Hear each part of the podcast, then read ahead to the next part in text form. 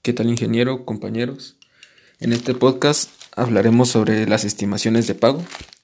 Eh, antes haremos un breve resumen sobre qué es el cuadro de avance físico y regímenes eh, para servicios profesionales y constructores, ya que esto va correlacionado con lo que son estimaciones de pago.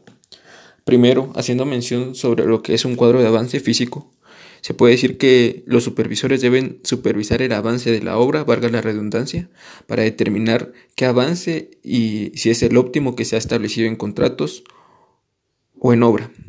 También ayuda a conocer el porcentaje de, avance en campo. Esto ya que en algunos proyectos eh, bajo contrato se estipula que se le da un cierto porcentaje de cierta cantidad de dinero por cierto porcentaje de trabajo y en algunos casos se debe llevar el, informe y los cuadros de avance físico en campo para determinar y realizar el pago correspondiente.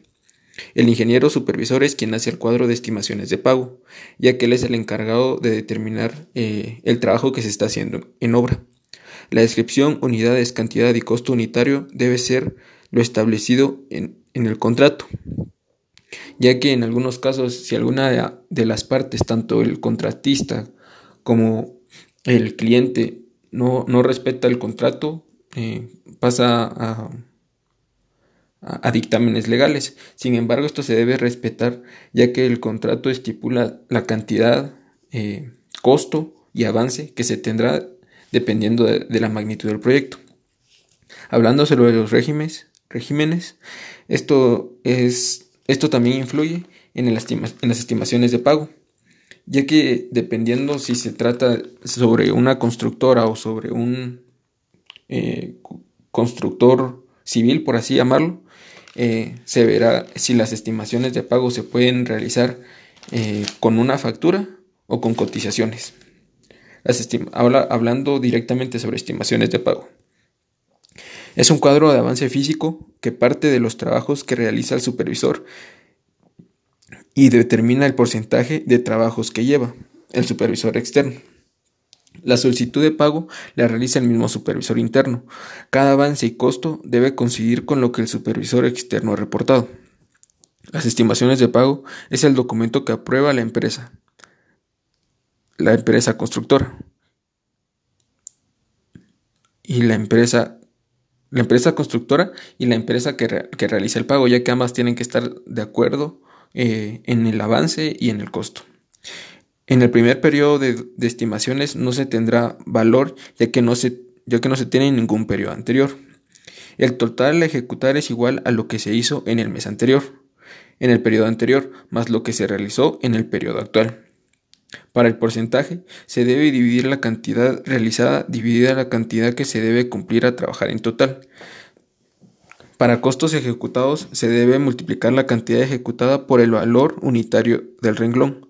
Para el porcentaje se debe dividir el total ejecutado dentro del total. Estos son algunos aspectos que se, que se, toman al momento de calcular eh, las estimaciones de pago sobre un proyecto dado, sobre los reglones de un proyecto dado. Estos puntos eh, se utilizan mayormente cuando se realizan los cálculos. También, por parte del Estado, cada proyecto recibe el 20% de anticipo, pero el constructor no da factura por ese 20%, sino que es una fianza de anticipo. Es muy importante tomar en cuenta que el valor de la estimación, amortización del anticipo del 20%, otras deducciones y el total líquido al contratista. Las facturas y cheques deben sumar el monto total del proyecto. Por otro lado, el total de amortizaciones debe ser igual al anticipo dado del 20%. Otros aspectos a tomar en cuenta es que para la segunda estimación el periodo anterior se convierte en el total ejecutado anterior. También se debe tener una estimación de pago por cada avance realizado, según, según lo indica la empresa, y las estimaciones son firmadas por el dueño de la empresa y sus supervisores. Como conclusión se puede decir que las estimaciones de pago es el valor económico que se le da al avance en obra que se tiene. Las estimaciones de pago cuando, cuando, se está iniciando un proyecto, este se le, se le da una fianza de anticipo del 20%. Cabe mencionar que este anticipo del 20% realmente no es una ganancia como tal, ya que eh, ya que se va pagando eh, dependiendo de las estimaciones que se tengan y al final de cuentas si podemos si somos observadores podemos determinar que el anticipo dado realmente es el es la fianza de amortización que nosotros damos al finalizar el proyecto por lo cual no, no se determina como ganancia eso sería todo en relación a estimaciones de pago y en conclusión este podcast sobre el mismo tema. Gracias.